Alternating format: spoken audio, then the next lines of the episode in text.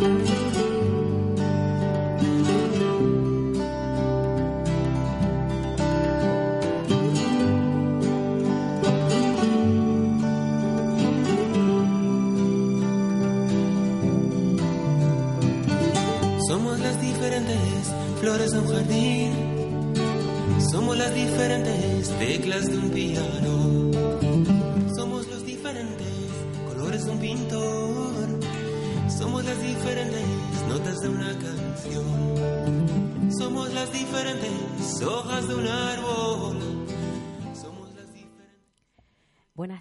bienvenidos al programa Luces en la Oscuridad.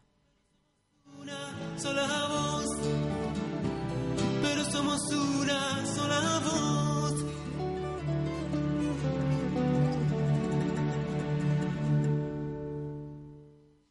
Hace mucho tiempo que no estamos por aquí y tenemos muchísimas ganas de volver, porque realmente queremos ser una luz en la oscuridad.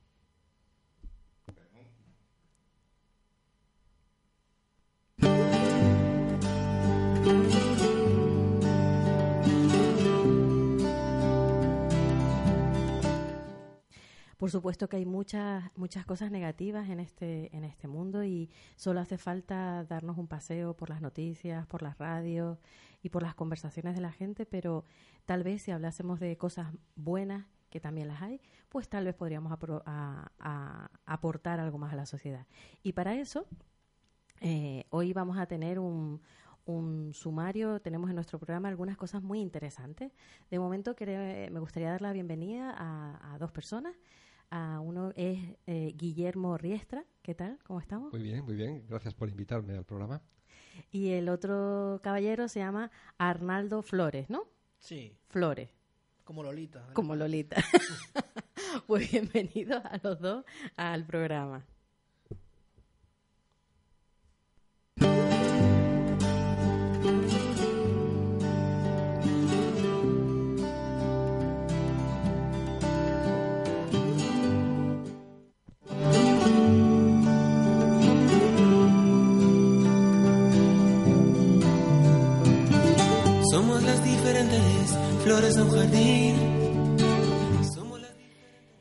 Por supuesto nos faltan eh, parte del equipo, nos faltan los jóvenes y adolescentes que, que siempre nos acompañaban en, en este programa Luces en la Oscuridad.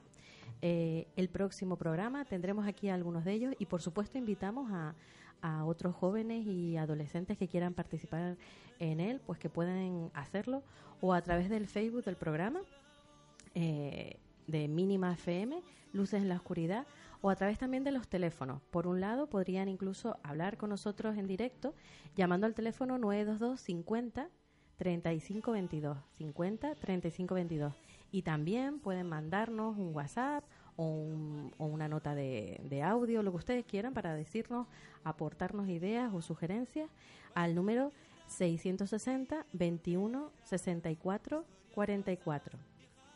fantasías. ¿Qué dirá? No diferencias, no más sentencias de muerte por ser tan solo diferentes.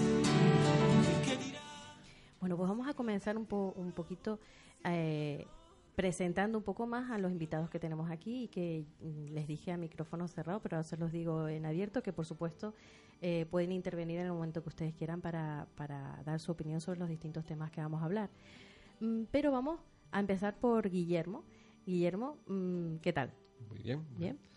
Bueno, por su acento, se, tu acento se nota que tú de aquí no eres, Eh, ¿no? no, no, no, no hablas como, como el apartado anterior, el- la, la señora que estaba hablando de los campesinos de Canarias, no, no me suena. Eh, no, claramente no. Yo, aunque llevo ya 22 años, pero todavía el acento me sigue siendo pues, de origen peninsular, claramente. Ajá, ajá. ¿De dónde eres exactamente? Soy asturiano. Asturiano. Sí. Vale, ¿y qué es lo que haces aquí? Porque tú vives en, vives en Arafo.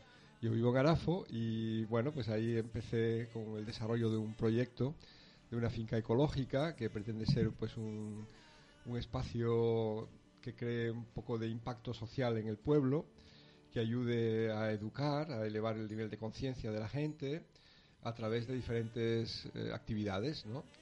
Eh, en este momento, sobre todo, estamos haciendo muchos cursos relacionados con la meditación, con el bienestar personal, con el crecimiento personal. Eh, tenemos intención de hacer alguno de agricultura ecológica, de sistemas de depuración de aguas naturales. Bueno, tenemos una programación bastante amplia y nos eligen muchos grupos, sobre todo para hacer retiros en contacto con la naturaleza, buscando un sitio donde poder estar tranquilos, en paz y, bueno, pues eh, eh, mejorar su estado y su bienestar general. Vale, pero ¿qué sucede desde Asturias a, a Arafo? ¿Qué, por qué Arafo? ¿Acaso Arafo tiene alguna particularidad que digas, pues aquí hay naturaleza?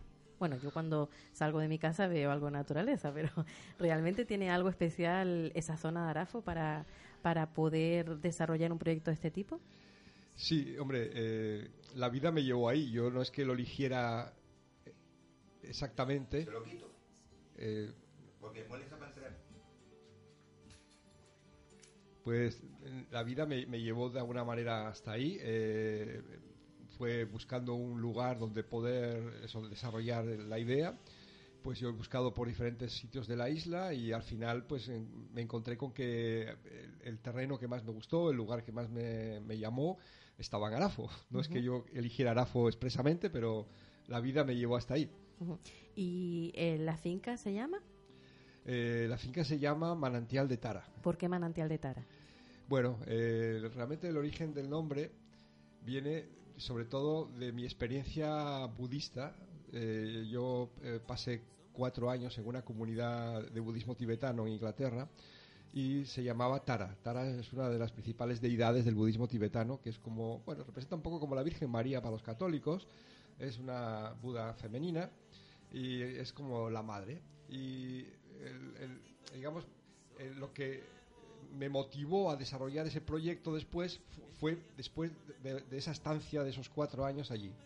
Entonces yo pensé que el nombre de Tara debería de figurar en, en- en- en el nombre de la- del, del espacio y también sobre todo porque dentro del- de lo que es la, eh, los antiguos nativos guanches tenían también una deidad que se llamaba, no deidad, pero sí un, un símbolo, un ídolo de fecundidad que se llamaba Tara también.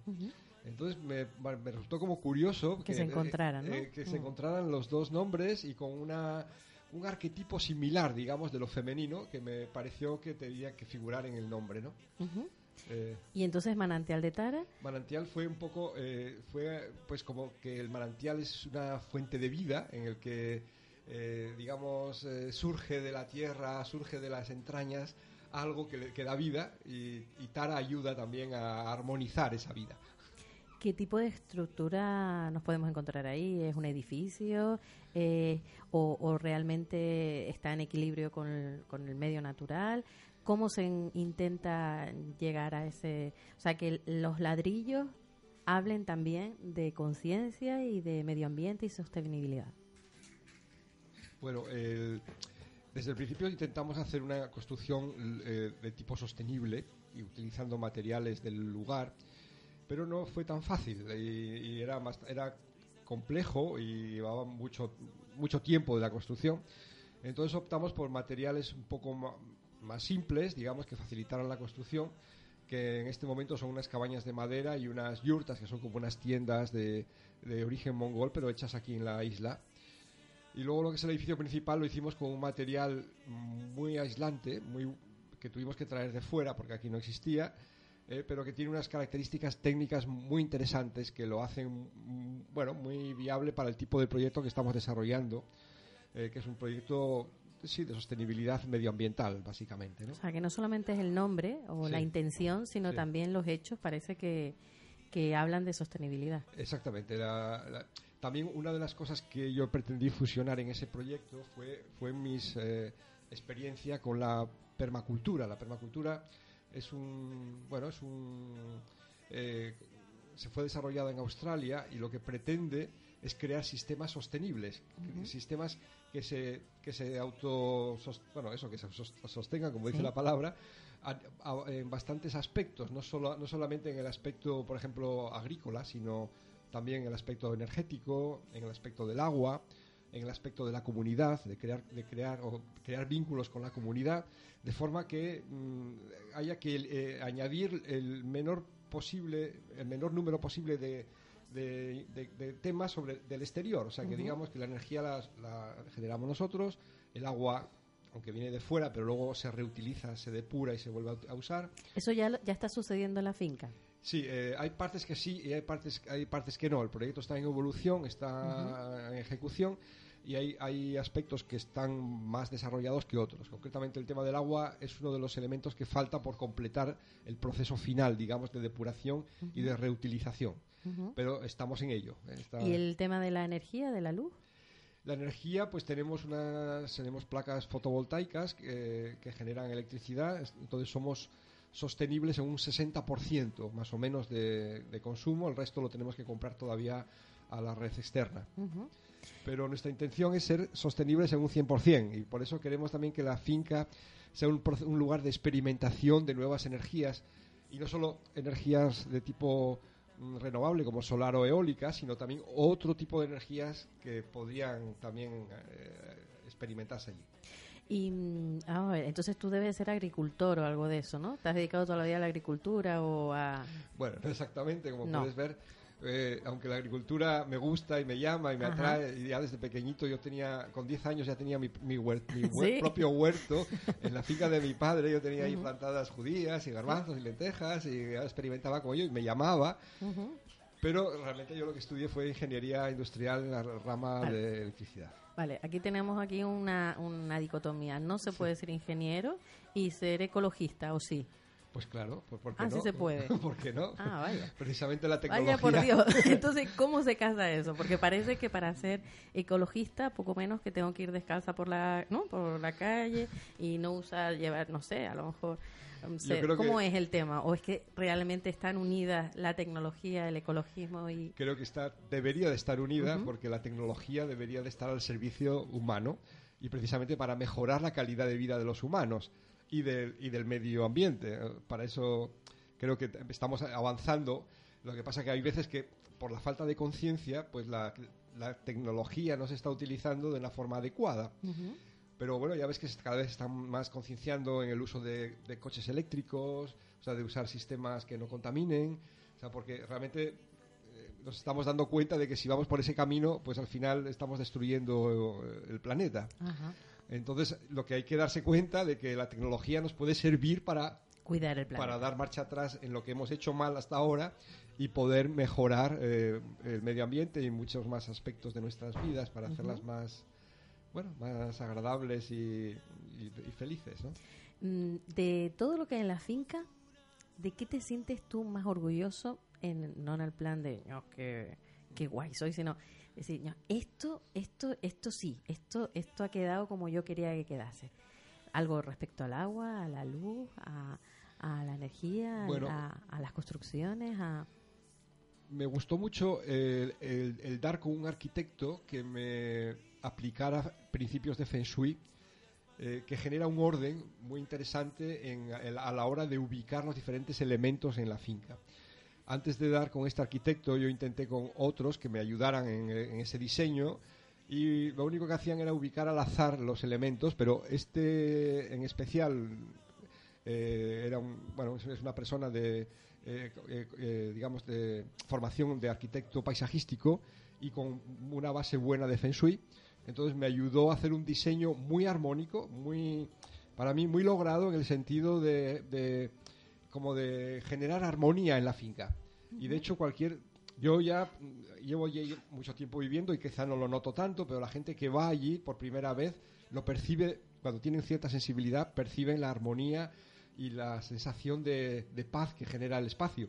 Y para mí tiene que ver con el diseño basado en los principios del Feng Shui. Em, ¿Qué es lo, lo... Antes comentaste una cosa de que, de que te podíamos usar la tecnología para energías limpias, ¿no? Para desarrollar energías limpias que, que hagan sostenible eh, el planeta.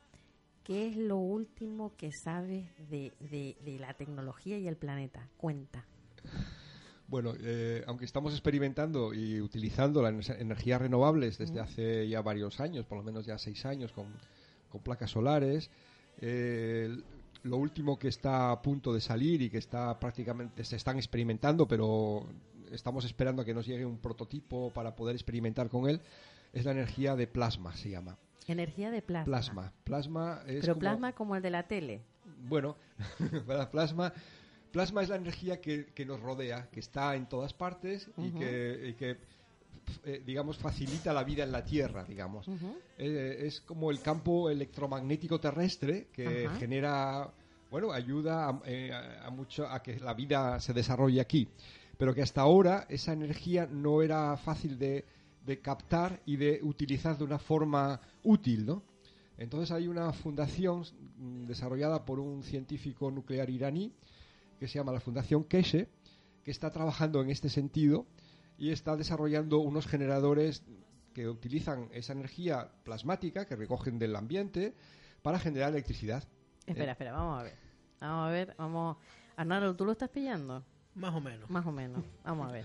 O sea, que en el ambiente Sí, hay algo que se puede recoger sí, y que puede generar ele- Electricidad. en- energía. eléctrica, sí, Ele- Entonces, no hace falta en el ambiente, cualquier ambiente, es decir, sí. no es- no estamos hablando de ni del agua, ni del sol, ni No. del aire, ni de nada. No, o sea, estamos hablando por el hecho de aquí, bajo el por ejemplo, lo que podría haber aquí en este Es- espacio. Sí, del campo electromagnético terrestre. Tú imagínate una brújula, una brújula que es simplemente un trocito de, de metal imantado, pues tú cuando la pones eh, se, se mueve, se mueve sola. No- no- nadie la mueve, la mueve el campo electromagnético terrestre. Pues esto es algo parecido, o sea, esto es un equipo que de alguna manera es capaz de recoger eh, esa energía que está ahí, que genera el campo terrestre, y lo convierte en una energía utilizable de forma útil, es decir, en electricidad. Y entonces, eh, eh, dices que hay un prototipo, ¿no? Sí, eh, de hecho, bueno, en YouTube eh, podéis ver, se puede entrar en la Fundación Keshe y ver las enseñanzas que, que él todos los, todas las semanas está impartiendo sobre este tema. Y los experimentos incluso eh, todavía son un poquito experimentales, pero que se ve una mesa en la que no está conectada a nada, está el generador y están un montón de elementos funcionando, como una, eh, un secador de pelo, un microondas, un- una cafetera, y están todas funcionando con la energía que genera una pequeña caja, que es una caja muy chiquitita, que no es una- un gran generador, sino es una- una- un elemento relativamente pequeño y que está alimentando a todos esos circuitos sin necesidad de ninguna conexión externa, ningún, ni ningún combustible. Y eso se, y entonces no se gasta. No se gasta. No se gasta porque No. eh, Es, eh, es lo que se llama energía libre, energía libre. Digamos que ya en su o día... sea que es más que renovable. O sea, Exactamente. La renovable, pues bueno, viene de fuentes renovables, eh, el Sí. sol, el agua, el aire, pero esta es una energía libre que está a disposición de cualquiera que sea capaz de recogerla. vale. Pero tú entiendes, Guillermo, que esto suena a, a que esto es una bola. O sea, que o sea una bola eh, barra mentira, barra película, barra algo, ¿no? Bueno, eh, en diferentes partes del- del- de, de la Tierra se han Sí. desarrollado eh, pues inventos o desarrollos tecnológicos que son capaces de hacer esto. Lo que pasa que hay demasiadas, eh, demasiados intereses todavía de, bueno, del mundo del petróleo, de, eh, que no interesan que salgan a la luz. Entonces, de alguna manera, se han ido como tapando, pero existen en diferentes partes ya de, de- de diferentes continentes, en la India, yo sé de un equipo, en muchas partes existen equipos que están haciendo algo similar. Lo que pasa que no se permite demasiada publicidad, precisamente porque va- atenta contra el- lo, lo que está establecido y, y intereses económicos muy fuertes que hay detrás. Pero esto será la energía del futuro, estoy convencido de ello. Vale, entonces, vamos a ver, vamos a hacer un pequeño resumen del tema. Entonces, parece que hay una energía, bueno, parece no, ¿Existe? existe, porque eso no es parece, o sea, existe una energía que si somos capaces de, eh, de Recogerla. recogerla, luego la podemos utilizar, Utilizar. para lo que nosotros queremos. Sí. Obviamente eso es gratis. Hmm. Y porque está ahí Hmm. y entonces el señor este iraní estará forrado. No necesariamente, porque él precisamente lo que, lo que quiere es difundir esta este tipo de energía de forma eh, gratuita, es decir, incluso está compartiendo la tecnología para que pueda ser utilizada en cualquier parte del planeta de forma eh, libre. Eh, él ha tenido algún problema precisamente por esto y ahora está un poco más moderado en el sentido de difundir libremente la energía, pero él está intentando fabricar estos equipos y, mm, digamos, distribuirlos por todo el planeta para que pueda beneficiarse eh, el rincón más lejano. Concretamente ahora está en, en Ghana montando una fábrica porque ha tenido problemas en Europa para poderlo hacer.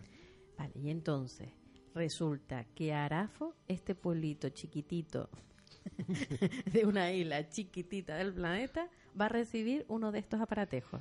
Bueno, pues estamos en la lista de espera, nos llegará parece ser a finales de abril y mm, tenemos intención de experimentar con el equipo, eh, ponerlo a prueba, hacer test y ver si realmente, mm, eh, digamos, funciona de la forma que esperamos. Y si es así, pues poderlo difundir y poder, digamos, eh, dar a conocer este, este equipo eh, en todo, eh, como podamos, digamos, ¿no? Como poderlo difundir. La idea es todavía quizá no desconectarse completamente de la red exterior, todavía creo que hace falta estar conectado, pero puede, puede digamos, reducir el consumo en un 80% o, o más de lo que se consume del exterior.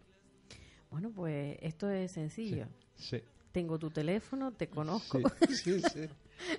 Bien, Dentro bien. de un tiempo te voy a preguntar Pues por supuesto, Vale. por supuesto. y nos podrás mostrar Por- por- sí, eh, sí, sí, qué ha pasado, cómo es, qué ha este- pasado. En este mismo programa, por Sí, ejemplo, pues podemos ya, cuando tengamos información más de primera mano y experimentación, y podremos hablar más a, pro- a fondo del tema. sí. Vale, pues nada, yo encantada. Eh, Arnaldo, mm, ¿qué te parece? Esto es genial, esto hace libre a la gente y lo que haga libre a la gente Pues- es, es- un éxito para la, para la comunidad. Así es. así de- Fundamental. y así debería de ser. Sí. Bueno, pues parece que lo de luces en la oscuridad es en todos los sentidos. Bueno, pues sí. vale, pues estupendo.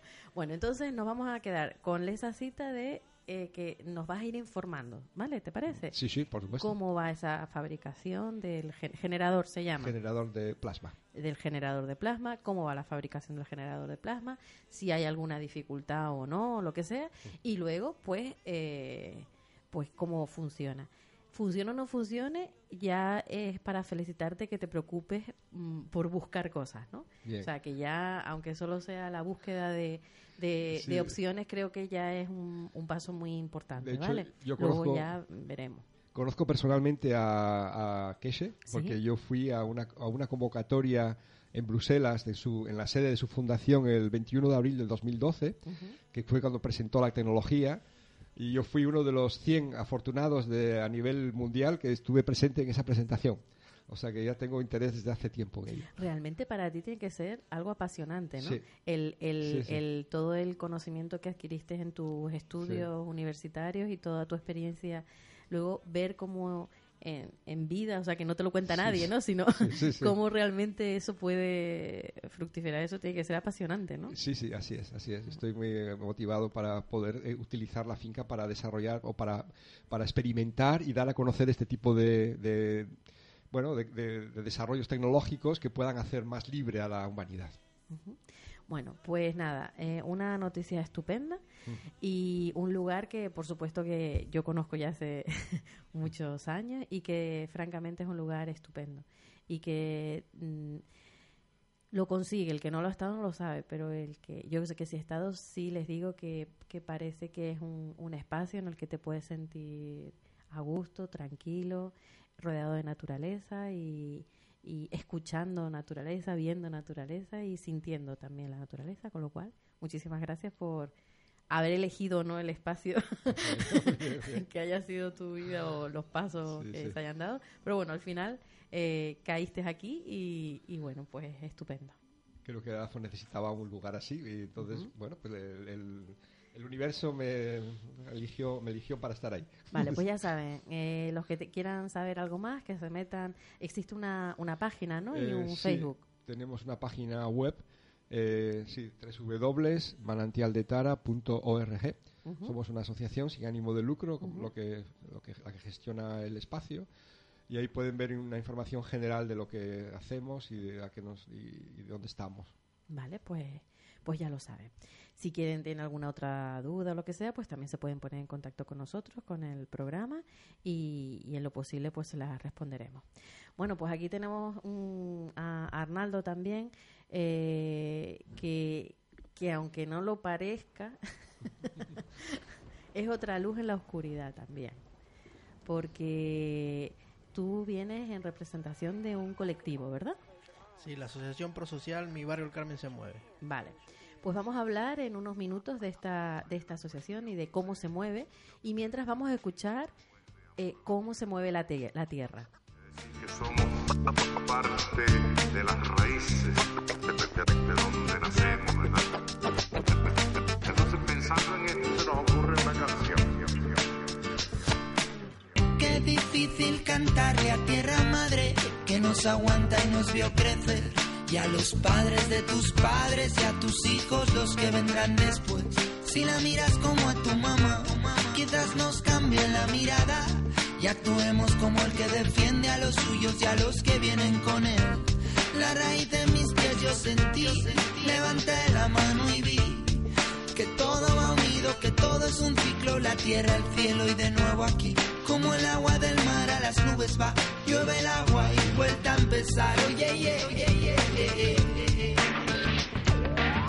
Grite, grite, no, no, no lo ves, va muriendo lentamente, mamá tierra, mother earth. Grite, grite, no, no, no lo ves, va muriendo lentamente, mamá tierra, mother earth. No se trata de romper ventanas, ni farolas, ni de cara.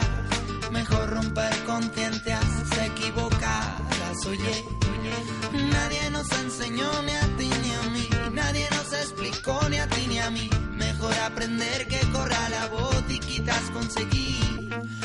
Bombeando tierra madre dice, bombeando tierra madre te dice basta. Bombeando, bombeando tierra madre escuche. Brr, Bombeando tierra madre dice ponte en pie, bombeando ponte en pie, tierra madre dice ponte en pie, mírame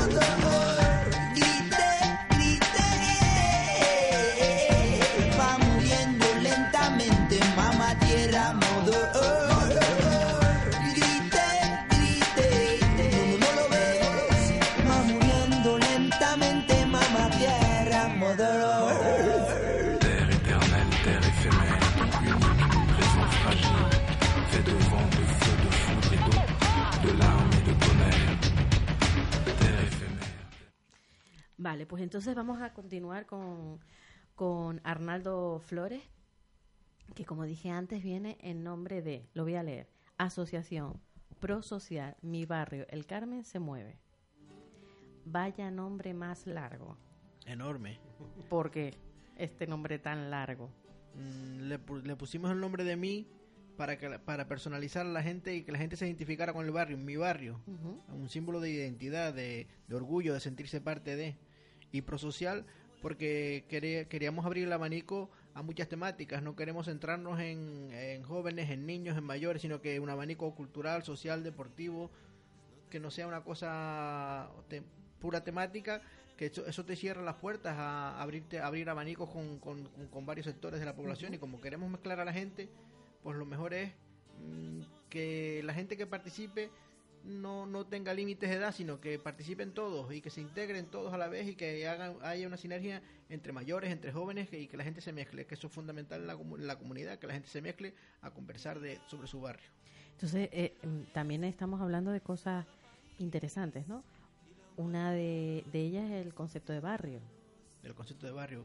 Por eso que es el mm, nosotros somos un barrio que tiene unos 1300 habitantes, donde hay cuatro cuatro secciones de, de viviendas sociales. Ajá. Entonces mm, eh, nos estigmatizan. O sea, Entonces- sería como eh, el barrio pobre de un pueblo, ¿no? Sí, sí, entonces Vale. nos estigmatizan y entonces pues tenemos que, que educarnos nosotros mismos, los que vivimos, en decir, pues sí, estoy orgulloso de estar aquí, voy a luchar por mi barrio, me siento identificado, entonces nuestra labor ha sido esa. Vamos a sentirnos orgullosos de lo que somos, vamos a corregir nuestros errores y vamos a luchar para que se, para que transmitir a- al resto del pueblo y a la isla y a quien sea un- una imagen mm, más positiva del barrio, entonces, que es lo que, que es lo que hemos pretendido siempre. Y yo creo que lo hemos conseguido. ¿Cuánto tiempo llevan trabajando como asociación, Arnaldo? Nosotros llevamos desde el 2011. Ujú. Nos creamos como colectivo, sin registro, sin asociaciones, sin estatutos, porque que no creemos en, en el tema ese de los cargos. Eh, Nos, tenemos- nos tuvimos que registrar porque hace falta pa- para muchas cosas. Pero entre nosotros no, no hablamos de cargos, todos somos iguales, todas las opiniones valen, no somos, nos reunimos y todos opinan.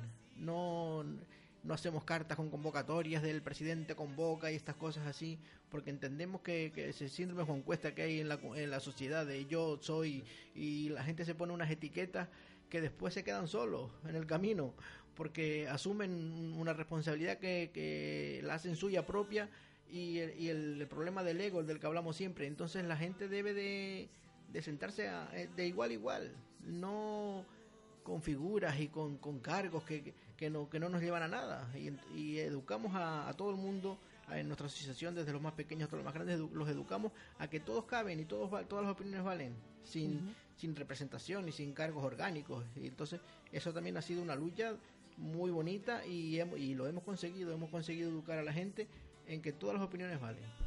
Em, estábamos hablando a- hace un momento de las dificultades que podía tener el, el creador de esta fundación, del generador de plasma, porque hay muchos intereses creados que no obviamente no conviene, ¿no? Que si eso termina resultando, pues imagínense dónde acaban las centrales nucleares, dónde acaba el petróleo, dónde acaba, bueno, ¿eh? Mm, o sea que eso es complicado, pero francamente no veo yo más sencillo la labor que tú me estás diciendo, te lo digo sinceramente, Arnaldo, no la veo más sencilla porque eh, eh, esta corriente que de intereses creados que hablamos con el tema energético, también hay una, una corriente de intereses creados a nivel personal en el que parece que es más fácil que la gente no tenga criterio, parece que es más fácil que la gente piense yo no puedo hacer nada, entonces ¿para qué me voy a Ahí mover? Mm. Y parece también que, que es más fácil dejarse llevar, ¿no? Y echarle la culpa al otro, ¿no? Al Ah, otro, para mí sí. me va mal, pues será por culpa de este o del otro. No me, parece hasta más complicado eh, ese movimiento que incluso el, el, el que el generador de plasma pueda salir, ¿no? es una lucha constante de, de que la gente se crea capaz de hacer cosas. Porque eh, nos han metido en un sistema donde, como yo digo, nos han puesto una pulsera con el todo incluido y todo es gratis, nada se valora. Y entonces, ¿a ¿qué le interesa a los políticos? Pues que la gente participe mm, sin, sin preguntarse cosas. Van y, y hay dos clases de participación, y yo siempre lo digo donde quiera que voy. Hay dos clases de participación. La persona que va a un teatro y se sienta a ver la obra y la persona que organiza la obra. Claro. Entonces vamos a, a educar a la gente que hay que, que, el, que el proceso de elaborar esa actividad deben estar todos y deben de implicarse. Y eh, organizar una actividad no es en- y participar no es sentarse, es elaborar la actividad. Entonces nosotros educamos a todos en eso. Nosotros cada vez que hacemos una ficha de una actividad repartimos tareas y todo el mundo hace algo. Por mínimo que sea, hace algo. Y entonces se valora el trabajo y el esfuerzo. Y entonces tenemos que educar a la población a que valore el trabajo comunitario, el que, el que valore el trabajo de las personas que trabajamos voluntariamente, gratuitamente por la sociedad. Y porque el sistema que ha habido hasta ahora es ese. Me lo hacen todo, me lo dan todo, no valoro nada, todo es gratis. Y entonces, pues nosotros estamos en esa, en esa contralínea de demostrar que hay que trabajar desde la comunidad, pero con reparto de tareas, con responsabilidad, con criterio, con, con compromiso de que yo me comprometo a hacer una cosa y la hago. Yo llevo la tarea a mi casa y el otro se la lleva y, y viene al local otra vez con la tarea hecha. Pues yo me encargué de esto y yo lo hice. Y eso empodera a la gente, a la ciudadanía la empodera. Y, la, y, y se siente y se ven, dice, pues sí, pues yo puedo, yo puedo. Y es transmitir eso a la gente, que son capaces de hacer cosas. Tú antes dijiste, lo estamos haciendo ¿no? y lo hemos conseguido. ¿Hasta qué punto se consigue? ¿Cuáles son las... eh, eh, Las señales y las pruebas. sí, ¿no? ¿Cuáles son los desafíos? Éxito, también me gustaría que nos contases algún... Cuando digo éxito, más bien digo logro, ¿no? Algún logro que se haya conseguido. Eh, mm, puntual como que nos sirva de ejemplo, pero también supongo que habrá muchos momentos de soledad y de frustración absoluta, ¿no? Sí, sí, porque uh, la, la, la sociedad va a una velocidad y nosotros queremos ir a otra. Entonces nosotros tenemos que adaptarnos a- al caminar de la gente. La gente adaptarse a un sistema donde tiene que participar, donde tiene que trabajar por la comunidad, pues es lento. Pero logros son muchos porque nosotros hemos conseguido con Venga, ponos un ejemplo. eh, un ejemplo que es un tema de identidad que, solamente es un tema de, de los arcos de las fiestas del Carmen que nosotros recuperamos en su día la habían se había- la fiesta se había quedado en 7 o 8 arcos ahora tenemos 17 arcos ¿qué significa eso? ¿Los arcos qué son? Para el que no... los arcos son un, es un El que no lo sepa. es un enrame que se hace en las fiestas es, es el único en, la- eh, en el pueblo de Arafo es la única tradición de arcos que hay que se viene haciendo desde 1953 que se pone un 54. adorno de calle a calle, De calle a ¿no? calle. Y, y que adorna eh, las fiestas durante el periodo... todo el recorrido de, de la- de las procesiones. Y entonces eso ha sido muy importante para la gente del barrio, porque la gente se identificaba con eso, pero se había, se había quedado muerto. ¿Y entonces qué hicieron? Nosotros lo que hicimos es darle calidad artística a esos arcos. Eh, eh, antes los arcos se repartían 15 días antes, nosotros los repartimos do- dos meses antes. Entonces la- las personas que elaboran los arcos, que son personas en sus casas o colectivos, asociaciones, ya tienen un tiempo, un tiempo para elaborar y diseñar lo que quieren hacer. Hemos contratado a, a profesionales para que asesoren a las personas en, en materia de manualidades. Y entonces la gente cuando pasa y ve los arcos que tienen una calidad artística, eso se siente orgullosa la gente y se siente formar. Y, y yo, yo hice algo, yo aporté algo. Son, es un mes de trabajo que también es más importante lo que yo digo siempre, el previo, el que la familia se junta a hacer el arco, porque tú ves el producto final, pero el previo, el chiste, el pasarlo bien, el hacer, el hacer el café, llevar los dulces, es, eso, es, eso, eso no se paga con dinero, Sí, sí, ayuda a crear comunidad. que que ayuda a crear comunidad. sí, y entonces sí. es, eso es un orgullo para la gente del barrio y la gente se siente orgullosa de sus fiestas por eso. Vale.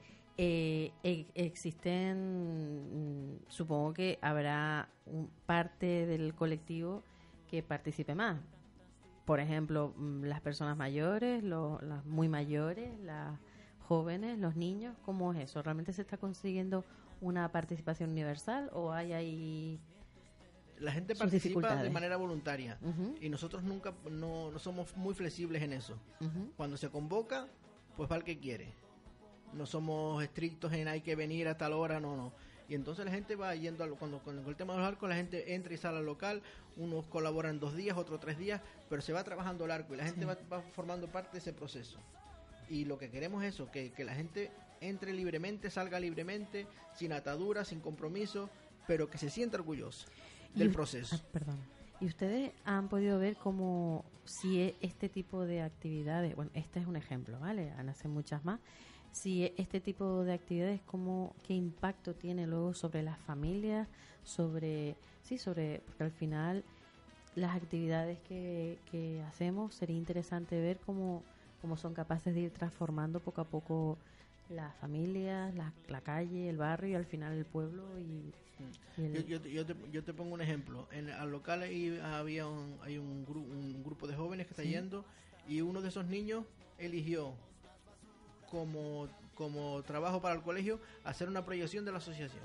Se sentía tan orgulloso del trabajo que había hecho que dice, me encargaron un trabajo y yo voy a hacer un PowerPoint sobre la asociación y voy a ponerlo en mi clase para que vean lo que hacemos.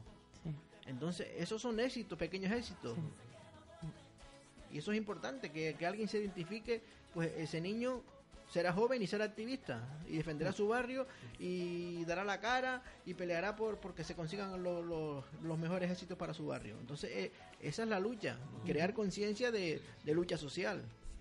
Eh, hay dentro de esta de las actividades que ustedes están promoviendo, que son muchas, hay un hay un algo que está ahora comenzando, pero parece que va a buen ritmo, ¿no? Que es el huerto el huerto urbano. Cuéntanos un poco en qué consiste el huerto urbano. El huerto urbano se comenzó hace un año aproximadamente con, la, con, con una sesión que nos hizo una familia de Arafo y, y hemos conseguido pues que el ayuntamiento colabore en el huerto pues haciéndola como nos, nos subvenciona a la asociación y nosotros le pagamos el IBI a, a- a los dueños de, de- de los terrenos. terreno. Y entonces con ese convenio eh, lo que eh, hemos conseguido que 10 familias de Arafo estén implicadas en, en el huerto. O hay 10 parcelas, ah, hoy de uno, unos son de 20 metros, otros de 40 metros y hay 10, fam- 10 familias trabajando el huerto. Que, que no es solo el huerto, es el trabajo social, es el, el formar parte de la comunidad, el que la gente, mm, yo voy a comprar las semillas, yo te acompaño, tú me ayudas, el, el crear esa, esa necesidad de sentirse parte y de ayudarse, eso está- se había perdido en los pueblos. Antes, en los años 70, los años 80, se juntaban 10 personas y ponían un techo. Eso ya no se ve. Sí. Entonces, es, ese concepto que hemos conseguido ahora con el huerto de tú me ayudas, yo te ayudo, yo te riego hoy, tú me riegas mañana. Y, aparte de que hay parcelas que son individuales, hay eh, mm, pedazos de terreno que son comunitarios, que eso también crea, crea colectividad. Vamos a formar parte de, de este pedazo que es para que es para la asociación o que es para la comunidad o es para donar entonces eh, es lo social a todo hay que meterle conciencia social no no buscar el, el materialismo ni el ni, ni el capitalismo ni el dinero es eh, que la gente con sus emociones vayan construyendo comunidad Y en el caso, por ejemplo, de, del huerto, del huerto urbano, huerto urbano se llama, ¿no? Sí. Vale. En el caso del huerto urbano, eh, ¿está en el Carmen? ¿Es pa- solamente para las personas que viven en el Carmen o es un huerto que está abierto? Es un huerto que está abierto a todo el mundo. Ajá. Está en la trasera del auditorio, en la calle Rafael Viera y Clavijo. Sí. Son 3.000 metros cuadrados. Y ahora mismo hemos recibido apoyo también del, del Cabildo a través de, de Hey, Hey Participa, con una subvención que vamos a seguir poniendo el regadío a las personas que lo que se vayan que la vayan solicitando pero eh, es un trabajo comunitario. La, el regadío lo pone el que el- su pedazo. Nadie le hace el trabajo a nadie. Pero tú estás aquí tú trabajas tu pedazo tú estás presente cómo se pone tu regadío aprendes el funcionamiento que no es una cosa de mm, yo voy y me hacen las cosas. No hay que estar presente hay que trabajarlo hay que vivirlo hay que ahora mismo estamos en una elaboración de normas mm, de para, el- para el huerto para que todo el mundo para las llaves para porque ca- a cada persona se le da una llave del huerto para que no haya no vaya una persona pendiente de, de ir a abrir, sino que no, cada uno tiene su llave. Y entonces vamos educando en, en- en el respeto a la comunidad, en el respeto a los demás, y eso es importante, educar permanentemente a la sociedad. Vale, si alguien quiere participar, ¿qué tendría que hacer? Pues tenemos un Facebook que se llama Mi Barrio El Carmen se mueve, y a través de ahí nos pueden enviar solicitudes para participar en el, en el huerto urbano. Vale, genial. Parece que estamos aprovechando el ratito este de, radio con muchas cosas positivas. Bueno, pues mm, ojalá vengas otro día, Arnaldo, y nos sigas contando buenas noticias eh, de, tanto del huerto como de otras actividades que usted, ustedes quieran organizar. Y por supuesto, cuenta siempre para que seamos un altavoz de, de cualquier actividad que quiera promover el, el desarrollo del, barrio y del pueblo. Lo importante de la participación es trabajar las emociones, yo no me canso de repetirlo. Las emociones hay que multiplicarlas y donde hay emociones y sentimientos y amor a lo que se hace, el éxito está casi garantizado. Pues en eso, en eso estamos. Eh, vamos a, a escuchar de fondo, estamos escuchando una canción muy bonita que, que habla precisamente de que, de que tenemos que creer que todo, que todo esto va a ser posible.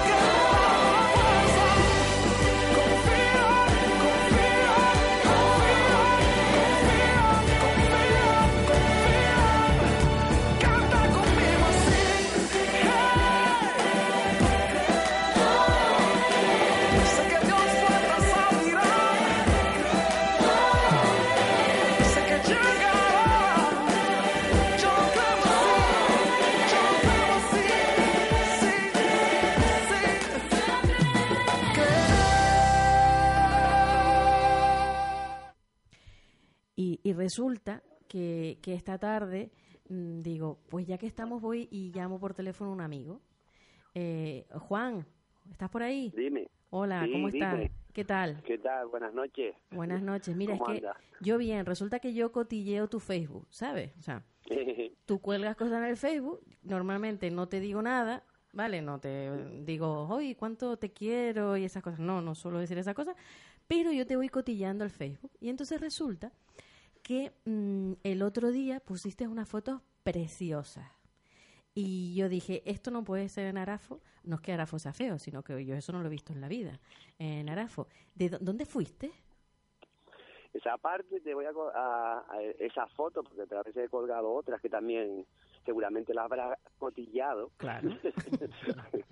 O te- Esas fotos concretamente son en la parte del pico de, del valle que le decimos nosotros los araferos y los guimareros. Esa Sí. es la parte del pico del valle. Los guimareros lo llaman, lo llaman el pico yo marcial. Sí, vale. Y no sé si te diste cuenta las fotos que te decía, mm, bueno, yo puse ahí un poquito como de pequeños detalles del domingo, sí, ¿no? Sí, sí. Porque realmente la intencionalidad, y hay un montón de cosas, el- la montaña de Arafo están petadas de, de tanto de cuevas volcánicas, enterramientos aborígenes, eh, plantas que no las vas a encontrar en ningún lado del mundo.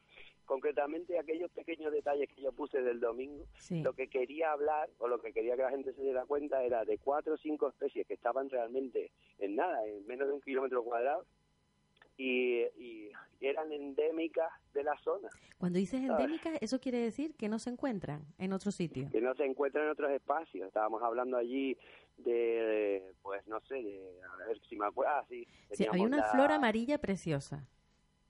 Hay una flor, am- bueno, ese era un lotus, es un poco común, es también de la zona, Ujú. pero de- pero pero ese se lo puedes encontrar en toda la que es la zona de monte, incluso llegando a los 2.000 metros aparece. ¿no? Después teníamos la pajorera de Ayesa, que de Ayosa, perdón, la pajorera de Ayosa, que era una planta chiquitita y que, se, que es distinta a la del Teide y a otros lados del mundo. ¿De qué color Después es también- esa? También amarilla es muy chiquitita, Ajá. es la amarillita pequeñita que, que vimos. Sí. Después también estuve con los telines, que son ¿Los qué, singulares. exclu- ¿Los? Los telines, el escobonillo. El Vale. escobonillo, Vale. eh, que, pero tenemos concretamente en la zona esa toda, hay como una barrera, llamémoslo así, o un círculo que cubre toda esa parte del valle, de la zona del valle, que es el teline estenopétala, que es una es endémica, solo lo tenemos aquí y, en la, y arriba lo que es la caldera de Pedro Gil, por la parte trasera para la Orotava y esa zona de ahí. ¿no? Sí. Y luego me parece que más te puse allí. en- Pusiste puse también una, una, mm, mm, espera, una pregunta antes que se me olvide. ¿Estas están todo el año o es ahora porque han habido unos días de calor y, y ha llovido? ¿Cómo es el tema? ¿O Esas plantas están todo el año. están todo Lo el que año? O sea, que no es que salgan en primavera. Sí, el único problema que tienen esas plantas es que se encuentran en reductos, en sitios muy de difícil acceso. Y Mm. claro, aquí me toca hacer una pequeña crítica, Venga. porque están en, en en zonas en- de difícil acceso porque te darás cuenta que toda la cumbre está sembrada de pinos. Está sem- Pino, espera, espera, todas las- está sembrada de pino. O sea, ¿cómo que sembrada? Sembrada se supone que es algo que no estaba y yo lo he sembrado. como- y, los pinos no salieron Sí. ahí. Es que eh, en el año 37 y en, en 1950 y pico, no me acuerdo exactamente la flecha, eh, vinieron una gente de allá de España Sí. y decidieron que, que el, el monte tendrían que hacer un bosque y la parte alta y que eso iba a estar bien. Y con la consecuencia cogieron a los cabreros de la cumbre, que era lo que teníamos la costumbre, lo que llevaban custodiando esa zona, además desde la época de los guanches, que se llamaba esa zona además Inmobat, Sí. de los que estaban custodiando esa zona y los que tenían la vegetación de alguna manera bien, y los echaron de la cumbre, los, los- los sacaron de ahí. Y entonces sembraron, lo voy a decir así de claro, un monocultivo que es el pino canario. Pero espérate, entonces el pino pino, can- canario no es pino canario. No es un pino Sí, sí es- canario. no, no, no, sí, sí es pino canario, pero la cuota del pino canario es de los 800 a los 1000 metros. Y esa Vale. es la barrera donde llega la nube, allí Vale, es donde vale. no está el pino canario. Y Sí. la otra zona de arriba ¿La de estaba arriba? cubierta de ese tipo de especies que te estoy contando, Sí. de escopones, de, no sé, de retama, de todo eso, de donde comían y vivían las cabras. Y hoy para Ah, conseguir las cuatro especies que tenemos, tenemos que las cuatro especies de estas raras, raras, raras que tenemos en Canarias, tenemos que meternos en barrancos y en sitios Porque así ya no queda muy- nada. Sí, donde no sembraron los pinos es donde podemos encontrar alguna, ¿no? Y entonces, eh, eh, el teline, por ejemplo, el teline era una planta que la utilizaban mucho las cabras, que tal. Tú piensas que ah, hubo dos mil años de pastoreo intensivo con ganado arriba en la cumbre, Sí. dos mil años estoy hablando, ¿no? Y que en 60 años, que es la, es la, la, la, la- la siembra de los pinos y la, y la custodia por parte de, de esta gente de Licona y de esta gente que lo hizo, hemos perdido un montón de especies. Lo que pasa es que nos han metido el bulo o el miedo de que la cabra es la que ha hecho, eh, la que tiene el problema, que se comía las especies Claro, y tal. porque de hecho Cuando- no se permite, ¿no? El, el pastoreo libre. Efectivamente, efectivamente. Y es como si incluso, la, imagínate si se ha defenestrado la- lo tradicional de nuestra cultura, que es la ganadería, dos mil años de ganadería, que aguantaron todas esas especies en el monte. De hecho, muchas, por ejemplo, la Nagiris latifolia, que, que es el, el, el, el oro de risco, que es una especie muy muy singular, además de precisamente de esta zona. La- las estamos protegiendo en los antiguos corrales de cabra, porque las deyecciones de la cabra eran las que transportaban la, la, la semilla, ¿sabes? Sí, sí, y entonces lo de medio ambiente y toda esta gente siempre están diciendo como que la cabra es muy Sí, peligrosa, claro. salen los grupos ecologistas como que es muy peligrosa y tal. En 60 años el, no hay nadie que tenga conciencia de que ese monte no era así. Ese monte estaba de otras cosas, de escobones, de otros rollos, donde había acuíferos, donde estaba la fuente, ya no existe nada, todo el pino ha roto hasta la fuente, ha abierto eh, brechas en, la, en el suelo y hemos perdido lo que es lo tradicional de la cultura nuestra y además el asiento económico de un gran sector de la sociedad que es la ganadería presumimos de queso pero no no tenemos, tenemos, zonas donde claro entonces Vale, pero te voy a decir una cosa, Juan, me estás poniendo muy triste porque hoy llevamos un programa muy guay. O sea, a ver, eh, hoy el- vamos a ver, el programa se llama Luces en la Oscuridad. Resulta que nos cuenta que hay un generador de plasma, que ya te lo contaré algún día, ¿vale? Te lo pongo por Facebook, te lo pongo. Vale. Luego resulta que tengo aquí a Arnaldo y nos cuenta cosas mm, fantásticas del, del Carmen. Y ahora resulta que, que esto no tiene solución, Juan. no solución sí tiene A ver, Solu- pues va, la dale un poquito de luz al simple. tema. Venga. Claro, claro, la solución es tan simple como tener, un, o sea, hacer una gestión real real de lo que son los recursos naturales de, de, la población canaria. O sea, si ha habido dos mil años de, de, de subsistencia y además de, eh, de subsistencia ecológica donde han sobrevivido esas plantas, lo que hay que pensar es que hay que volver a abrir esos espacios, tanto para el, para el ganadero, tanto como para que la población, lo que pasa es que vamos a Articosia, por ejemplo, la zona esa de Articosia, y, y cuando entras ahí dentro, toda la población ahora, todos los jóvenes y toda la gente que está yendo, dice, ay, qué bonito el monte y tal. ¿Sabes cómo se llamaba esa zona? ¿Cómo? la chapa al trigo. Hay una era. ¿Qué Sí, dice? sí, hay una era. Eso se sembró, eso se sembró de pino. Allí era el- la dehesa de Arafo y de Candelaria. Allí estaban las cabras pastando, comiendo. Para poder comer una vinagrera, un escobón, tienes que irte al fondo de un barranco porque si no, no encuentras nada. Y la biodiversidad que existe allí es prácticamente nula. O sea, hay un. nada. O sea, es pino, pino, pino, pino. Entonces, Pero, lo que tú has sacado claro. en las fotos son auténticas reliquias casi. Sí, efectivamente, son reliquias, las tenemos que proteger. ¿Por qué? Porque no tienen donde vivir, no, no, no hay espacio vital para ellas. Mira, viste un, un nido que es buah, una maravilla, sí, una sí, cosa sí, poética. Sí, pero es que no Ese sabía ni lo que era. no sab- Era como una cosa con un agujero, con unas plumas alrededor, pero no, no, no fui capaz de saber que era un nido. Ponlo, la próxima etiquetas en la foto, pones nido, por favor. Venga, sigue. La puse. ¿La pusiste? puse. Ah, pues no lo vi, Sí, vaya. además de quién era, de la especie, de Muy un bien. suelo. ¿Y qué es lo que- Fíjate en el margen de la foto que dice hasta de... La de- pincho de al lado. es, de la criatura. Vale. Es del, re- del reyesuelo, es el pajarito más pequeño que tenemos aquí en, en Canarias. con una eh, Y el nido era precioso y estaba Pues sí. hecho con, con líquenes y cogidos con tela de araña, como los colibríes. Con tela de me dejó- araña. Sí, sí, sí, que me dejó flipando. ¿Qué porque yo dice? digo, "Ay, esto, eso, lo he visto en los colibríes. Yo nunca había visto un nido de eso. Después también viste un caracol que te Un puse. caracol, sí, sí. Ese caracol es el ¿Pero qué tamaño tiene ese caracol? Porque me parece enorme en la foto. ¿Qué tamaño tiene ese caracol? Pues tiene como dos centímetros. O sea, que es Y, grande. sí, es igual que el que está protegido en Candelaria, que el de la autopista, el hemicicla, pero el nuestro se llama inútil. Que se llama inútil. Por algo será. No, inútilis. Ah, vale. Pero bueno, es como yo, ¿sabes? El caracol yo, yo lo tengo identificado como yo. Como tú. Es, sí, es inútil, es que va a ser. ¿Para qué? Sí, ¿para qué? Como yo no. Y luego había otra foto. eh, ah, perdona, dime, dime lo del caracol, sí, disculpa.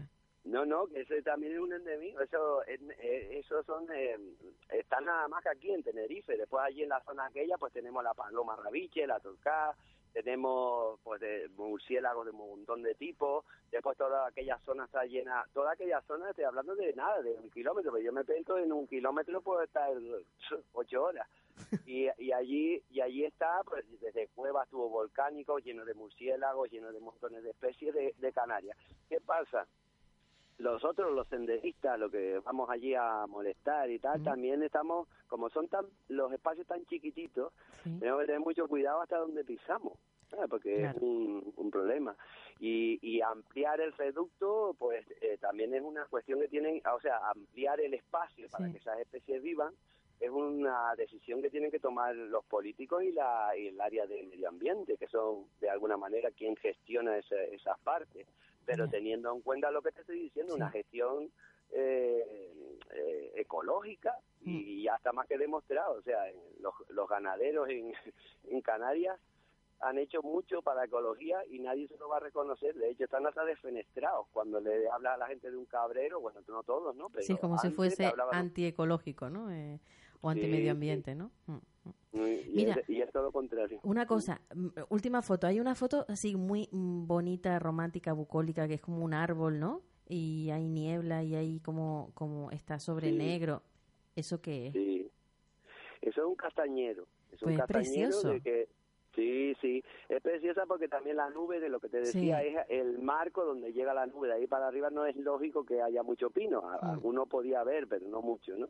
Y luego también de aquella lo que te dije, no sé si verás unas plantas redonditas Sí. con esos son los corazoncillos que también era un pasto para la cabra, eso ya puse una foto también Ujú. de, de eso y vas a ver allí por una serie de lechos vas a ver el, el ecosistema de lo que es ese eh, ese mal país que realmente es picón ¿sabes? Sí, eh, es lo que yo digo, allí negro, son, sí. sí, son muy singulares sí. y Ay, Juan, ay, Juan. Bueno, eh, tengo, saco dos conclusiones. Una, tengo que cotillar mejor el Facebook, ¿vale? O sea, mm, sí y no pasar de, de paso algunas fotos y decir esto que es, sino leer mejor que Sí. no lo he leído bien. Y otra, que gracias por ponerlo, porque yo he aprendido muchísimo y creo que el- tal vez el primer paso para, para poder cambiar cosas es el conocimiento y Claro, el salir de la claro. ignorancia, ¿vale? Entonces, bueno, si, si me- nos sigues dando... decir una, Sí. una cosita sola. En Arafo tenemos el Cherolopus metilicensis, creo que lo acabo de decir bien. si estoy no lo has dicho bien, seguro, no lo sé, porque como no tengo ni idea de lo que es, mm, Sí, sí. Lo acepto, Eh, vale. la- los botánicos le dicen cabezón de añadingo, pero Ese yo preguntándole a los cabre- ah, sí. yo preguntándole a los cabreros me dijeron que se llamaba Santa María concretamente y entonces realmente lo llamo casi por el nombre científico porque como todavía no Sí, en Arafo, porque es- exclusivo de Arafo. ajá, Es tan exclusivo de Arafo y están tan en peligro de extinción que, por ejemplo, el tigre está en el libro rojo con una categoría Sí. y tal, ¿no?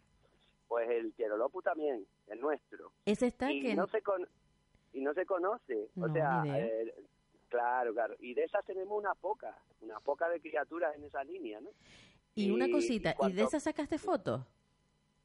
del Cherolopus Sí. pero yo juego mis excursiones o sea mis excursiones mis mis pateos. Mis pateos por esa cumbre. De- de- en otras fotos lo puedes encontrar, pero de todas maneras lo ideal sería tener, eh, yo qué sé, pues con tus chicos, con la gente, pues conocerlo, de hecho ya hacemos acciones en esa línea, conocerlo, que la gente viva, lo difícil que es sacarlo, lo difícil que es reproducirlo, y, y, y ahora este año estamos intentando, eh, si salen los ejemplares, que si esto lo está yendo el gobierno de, la, de Canarias, me meterán preso, que si saco los ejemplares que tengo sembrados en casa, Nadie sabe dónde vive, sigue. Sí, pues intentar mezclarlos en, la, en zonas donde están los apicultores y con el tema de la miel, que es una planta que florece en junio, pues ellos serían los guardianes y custodiadores de esa planta, lo llamaríamos así. Entonces habría Ajá. una sinergia de colaboración entre apicultores y medio ambiente, Medio ambiente, y sí. podría y podríamos mm, eh, pues sacar más más plantas de esa de, de- de esa zona ¿no? Vale. y estaría bonito Creo que te voy a llamar más, ¿vale? Si no te importa. Sí, pero otro día podemos hablar del huerto urbano del barrio El Carmen por Que ya ejemplo, acabamos de hablar, tú que no me, o sea, yo te cotilleo Ah. mal el Facebook, pero tú no escuchas el programa, o sea que vamos a ¿Cómo voy a sentarnos escucharlo? todos, ¿eh? Bueno, a ahora estamos en el huerto estamos Antonio y yo aquí en el huerto Ah, vale. pues Todavía- saludos de nuestra parte. todavía de noche todavía estamos aquí trabajando Pues nada, saludos entonces. cura.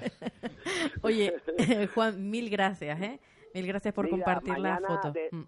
Sí, Eh, cuéntame. mañana recuerdo a la gente la jornada de la, di- de la diversidad de Mañana- 10 a 12 Vale, espérate, que todavía no lo había dicho, que lo tenía aquí apuntado para decirlo, Pues pero ya que dilo, está, dilo. dilo. Espérate, que lo decimos juntos. Eh, primera jornada de participación social en la diversidad. ¿Es así? efectivamente Vale. Se va a hacer en el... en el centro eh, cultural y recreo de Arafo Perfecto. De De 10, 10 a, de 12. 10 a 12. Vale. y luego tenemos un brindito Bueno, lo del brindis no lo digas, ¿vale? Porque No, hay sí, que ir por el tema. No, no, hay que ir por el tema, ¿vale? Y luego los que van se llevan el premio del brindis, no al revés. Eh, gracias Mariló Oye, mil gracias a ti, ¿vale? Venga, Venga, un abrazo. saludos Arnaldo venga. Venga, hasta luego. Bueno, pues nada, ya saben, nos quedamos con esto último, de que mañana tenemos estas jornadas de participación social en, en la diversidad, en el Centro Cultural de, de Arafo, y por supuesto nos quedamos con todo lo anterior, ¿vale? Que, que, que bueno, yo desde luego voy a seguir cotilleando esas fotos tan preciosas que, que pone, y me da mucha alegría que estén, estén tan cerca de nosotros, y, y bueno, alguna otra cosa que habrá que hacer, ¿no? Por, por parte de todos. Vamos a terminar entonces con, con otra cosa canaria, otra cosa que nos sirve también para identificarnos, otra, ot- otra iniciativa que, que si todo va bien va a ser un antes y un después en lo que sería la cultura eh, tradicional eh, visual de Canarias. Eh, entra Sigue hablando que lo está, está cargando. Perfecto. Les voy a contar lo que lo que está cargando, no lo que se está cargando, sino lo que está cargando eh, Tomás, que es el tráiler de una película, la primera película del director canario, mm, un, un joven de Gran Canaria, que se llama Armando Ravelo y que se llama La tribu de las siete islas. Esta película es un largometraje y es un, un, un, un proyecto muy interesante porque habla de, de, de una aventura eh, que se desarrolla en la antigüedad con los que serían aborígenes de cada una de las islas. A veces el tema aborigen puede gustar más o menos y puede decir, vaya aburrimiento otra vez con este tema, o, o haya gente que lo utilice para, para ponerse en contra de otros y, despertar los, los egos de los que hemos hablado, pero esta película no es así. Esta película realmente busca dentro de, de, los orígenes para encontrar lo que tenemos todos en común. Y esos valores que existían antes y que ahora mismo siguen exis- existiendo y que no nos separan, sino que al revés mm, son capaces de unirnos.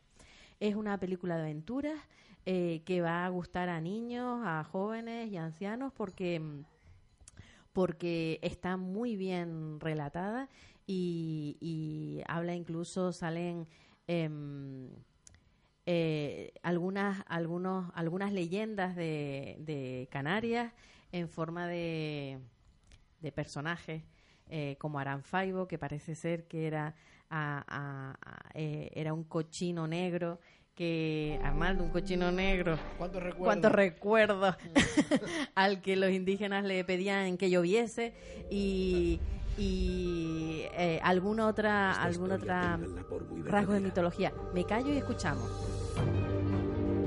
Siete valientes que vivieron la mayor aventura que estas tierras hayan contemplado. En la isla que aparece y desaparece, se enfrentaron a la mayor de las amenazas.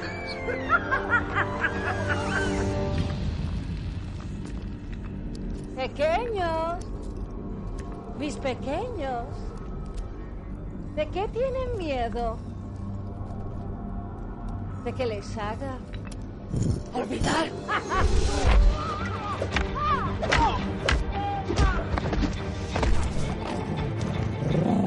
¿Ganaremos la batalla? No tiene ninguna posibilidad. Cree, ven con nosotros.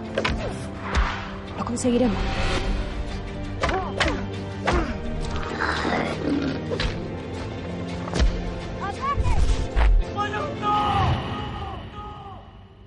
Mahek volverá a brillar.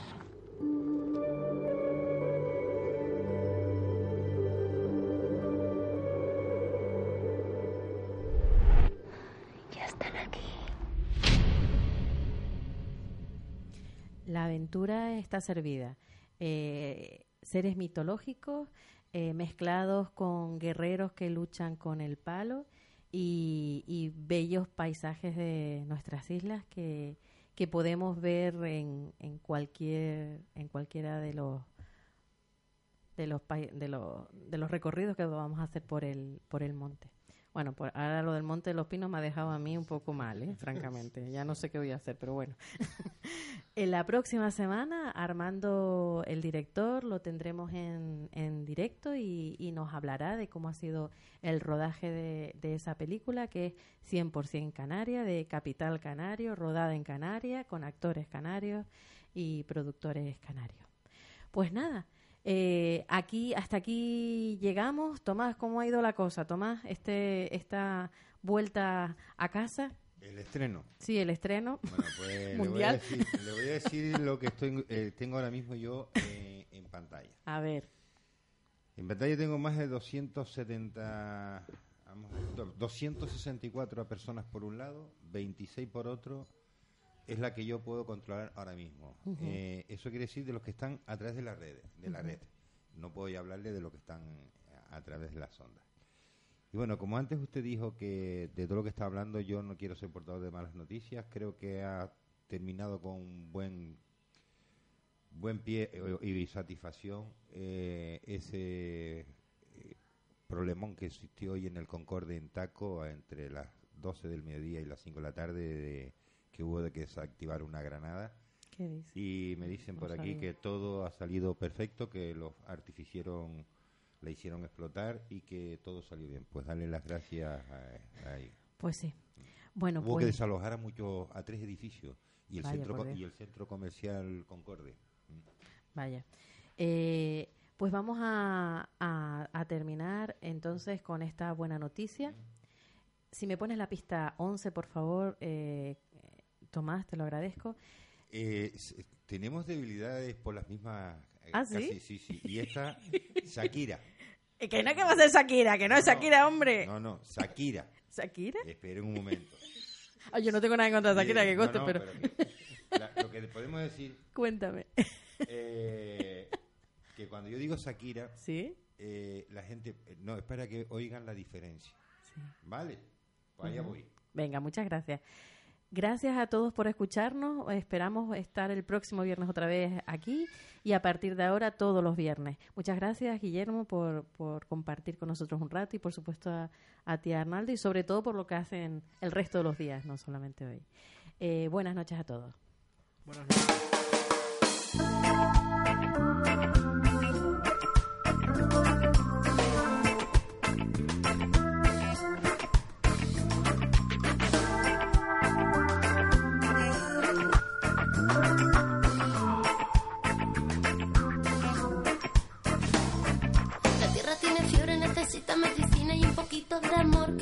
La penita que tiene. Ah, ah.